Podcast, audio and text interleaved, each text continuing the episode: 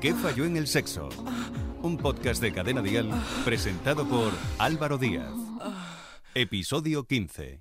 El cunilingus. ¿Qué tal amigas, amigos? ¿Cómo estáis? Bienvenidos a un nuevo capítulo de ¿Qué falló en el sexo? Soy Álvaro Díaz y estoy esta semana en el mercado de mi barrio, aquí en Antón Martín, comprando productos frescos de cara a estas navidades.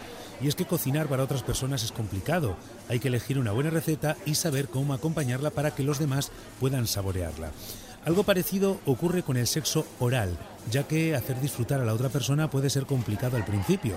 Hace falta conocerse, comunicarse e innovar. Uno de los mitos más extendidos sobre el sexo es que consiste únicamente en la penetración.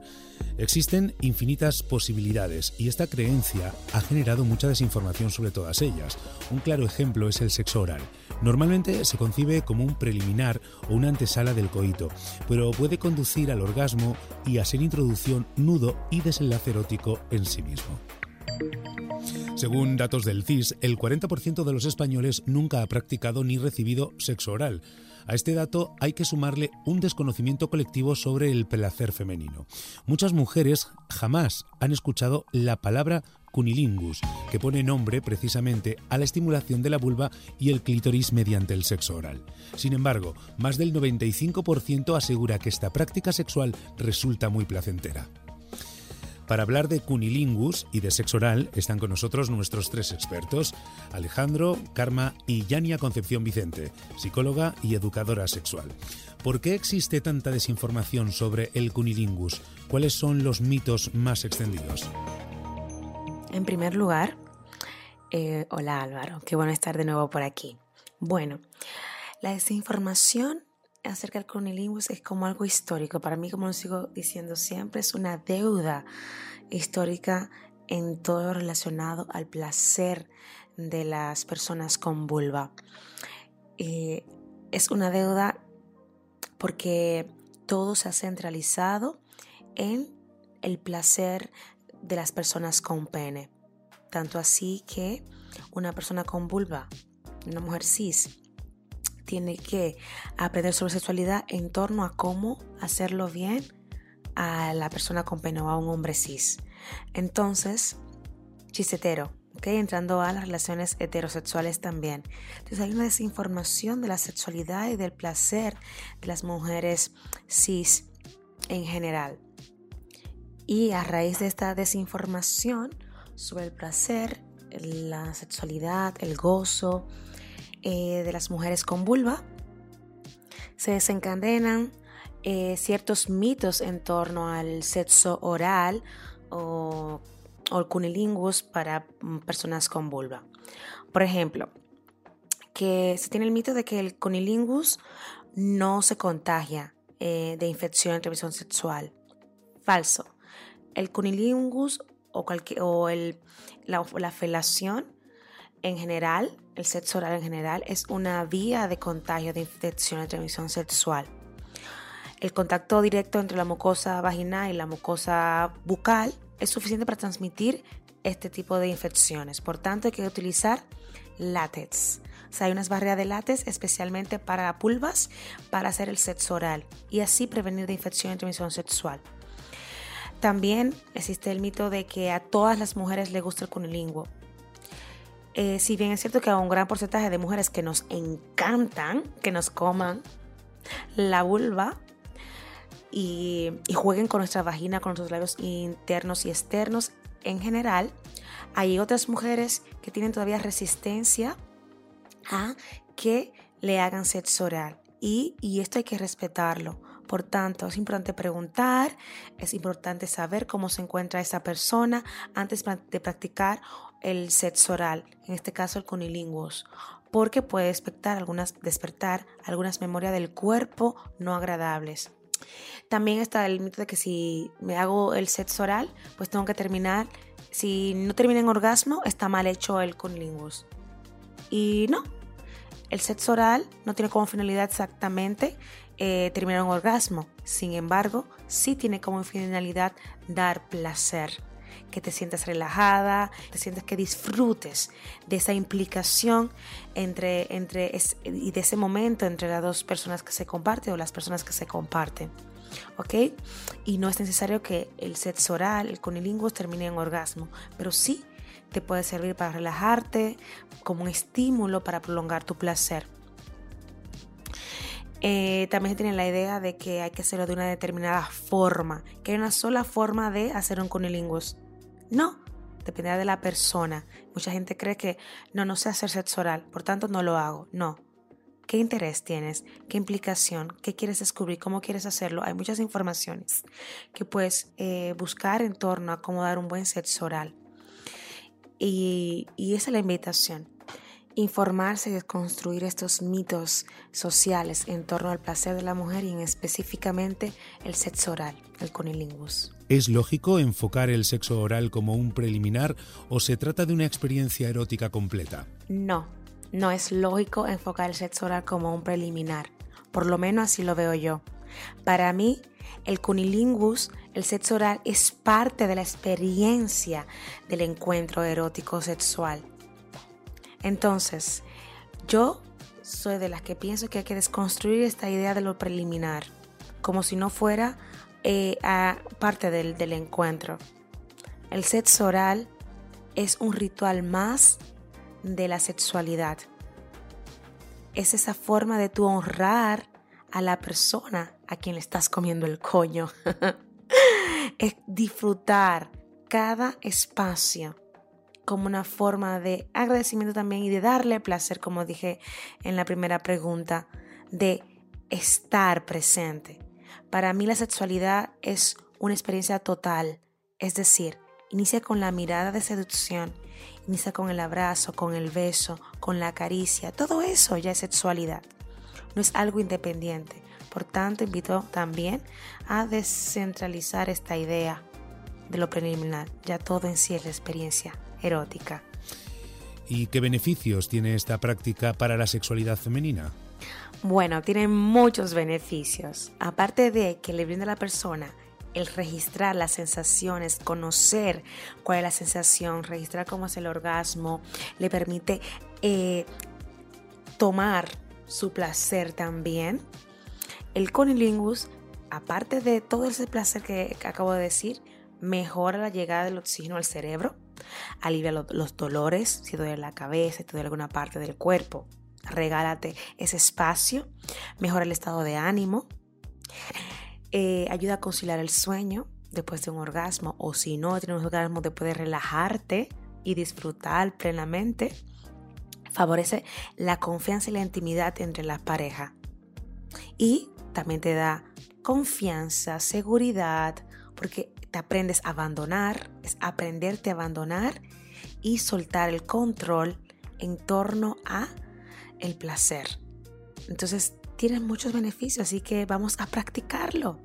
Aunque no se llegue al orgasmo, pero es como un regalo a esa persona de explorar, de darle sabor, de darle sensación. Así que ya saben. Gracias, Yania. ¿Qué falló en el sexo? Un podcast de Cadena Dial presentado por Álvaro Díaz. A la hora de practicar el cunilingus se cometen errores muy extendidos entre principiantes que persisten en relaciones largas y estables. Esto se debe, una vez más, a los prejuicios y a la desinformación sobre la sexualidad femenina. Muchas mujeres no hablan sobre sus preferencias sexuales por pudor o por vergüenza y esta falta de comunicación impide que se corrijan muchos errores. Cada persona tiene preferencias distintas, por lo que no existe una técnica universal. Alejandro Fernández es psicólogo, sexólogo y terapeuta de parejas. ¿Cuáles son las principales preocupaciones de las mujeres al hablar de sexo oral con sus parejas? Hay personas que se niegan a hacerlo por falta de comunicación, ya sea porque les da vergüenza pedir, decir lo que les gusta, eh, indicar cómo lo tienen que hacer, tienen miedo a que su pareja les rechace a la hora de pedir es importante que haya una gran confianza ¿no? para poder tratar abiertamente estos temas y poder hacerlo de una forma sana y consensuada. Algunas mujeres también se pueden sentir incómodas por alguna parte del cuerpo, que les dé vergüenza mostrarlo o que se sientan diferentes y al final pues con tal de no mostrar esta parte del cuerpo pues no accedo a hacer este tipo de prácticas. O tal vez porque a lo mejor en el pasado pues tuvieron una experiencia que no fue agradable, no, les gustó, tal vez pudo ser un poco traumática o sentir algo de rechazo. Y el hecho de revivir esto y volver a conectar con esos sentimientos pues no es plato agradable para nadie. O simplemente también puede suceder que, pues, que no me guste, ¿no? que lo he probado en un momento determinado y ahora pues, pues no me apetece o no termino de conectar con ello. Al final el sexo oral, para que sea placentero, tiene que estar bien hecho. Y aunque hay muchos hombres que dicen saber usar la boca, la realidad al final es muy distinta. ¿Y de los hombres al realizar el cunilingus? Aquí he encontrado un dato curioso porque según una encuesta de Superdrag Online Doctor, el cunilingus sería la segunda práctica preferida tras la penetración para los hombres. Y eso que los hombres le dan mucha importancia a la penetración. Eh, pero bueno, entre las preocupaciones más destacadas también está el hecho de que pueda haber una buena higiene. Eh, hay personas que puedan sentir cierto rechazo debido a ciertos sabores u olores y no tienen en cuenta que esto es fácilmente solucionable con los lubricantes actuales, que hay infinidad de sabores.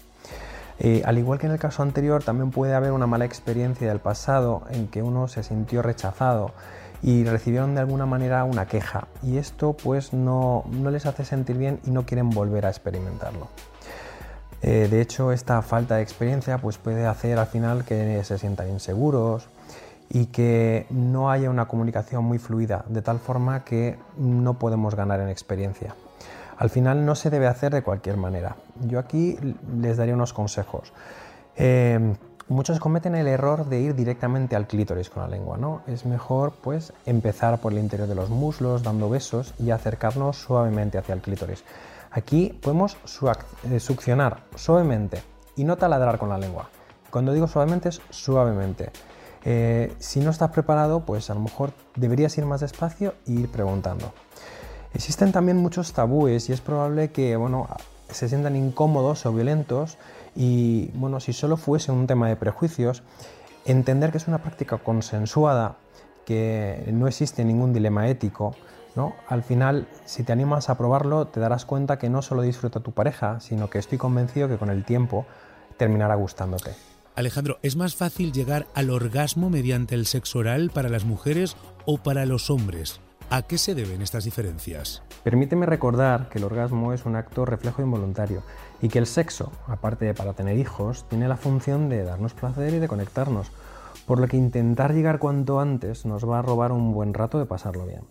Tanto personas con vulva como con pene pueden disfrutar del sexo oral. Y haciendo referencia a tu pregunta, eh, la encuesta que señalábamos antes indica que más del 70% de las mujeres que disfrutaban haciendo el sexo oral encontraban bien fácil o extremadamente fácil el conseguir el orgasmo de los hombres. Si lo pensamos bien, pues tampoco es tan extraño. Ya hemos hablado de las diferencias entre la respuesta sexual masculina y femenina y que a lo mejor en el caso de los hombres puede resultar incluso más rápida. Y bueno, habrá personas que puedan experimentar mayor placer con una práctica determinada u otra. Pero si juntamos que pueda ser una de tus prácticas preferidas con una persona entregada y que disfruta haciéndolo, no tengo ninguna duda de que el placer va a correr a raudales.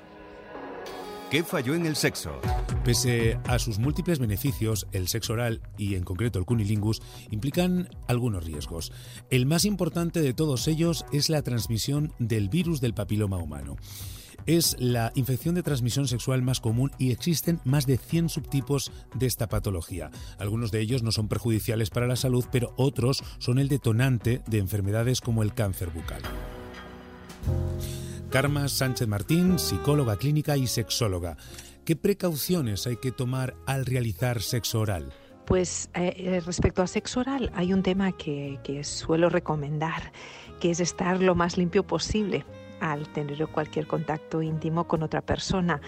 Eh, pero fijaros que quizás también es recomendable hasta tener la boca limpia, ¿no? Cuando se va a besar o cuando se va a realizar un, un cunilingus o una felación, porque curiosamente pensamos muchas veces en los genitales, pero la boca puede tener muchos más microorganismos que los genitales. También hay que tener en cuenta que para hacer un cunilingus no se comercializan barreras de látex. Eh, pero también se pueden hacer ¿no? cortando la punta a un preservativo ¿eh? Eh, y cortándolo también como a lo largo. ¿no? Entonces se obtiene una pieza rectangular de látex. También incluso se puede utilizar film transparente, de aquellos de envolver alimentos. Y también no pensemos en, los preservativos de sabores, porque a veces sí que es cierto que a muchas personas les echa un poquito para atrás el tema del gusto que tiene el látex, pero con los preservativos de sabores eso, pues bueno, queda más minimizado. Aparte del virus del papiloma humano, ¿existe el riesgo de contraer otras enfermedades? Pues el sexo oral está relacionado con la transmisión de múltiples enfermedades e infecciones. ¿no? Eh, digamos que el más importante es el que habéis comentado, el virus del papiloma humano, pero también tenemos el herpes, la gonorrea, eh, incluso el VIH, es decir, eh, la sífilis, las clamidias, ¿de acuerdo? Por tanto, sí que es importante utilizar siempre una barrera para evitar la transmisión de, este tipo de infección. Y Karma, ¿es posible contraer esta enfermedad después de años con una pareja estable? A ver, si ninguno de los miembros de la pareja ha tenido relaciones sexuales con otra persona, es casi imposible. Las infecciones de transmisión sexual solo se contagian si se tienen relaciones íntimas, coito vaginal, anal, sexo oral, con otra persona. De hecho, eh, muchos y muchas se enteran de que su pareja les ha sido infiel porque acuden a una cita rutinaria con su médico o médica y después de realizarle alguna prueba, un frotis, les diagnostican una infección de transmisión sexual. Muchísimas gracias Karma, gracias Yania y Alejandro.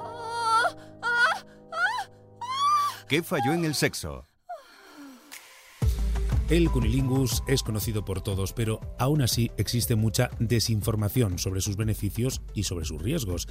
A la hora de realizarlo es importante conocer las preferencias de la otra persona y tomar las precauciones necesarias. Si se hace de la forma adecuada, es una de las prácticas sexuales más placenteras para las mujeres y puede ser una experiencia muy gratificante en pareja.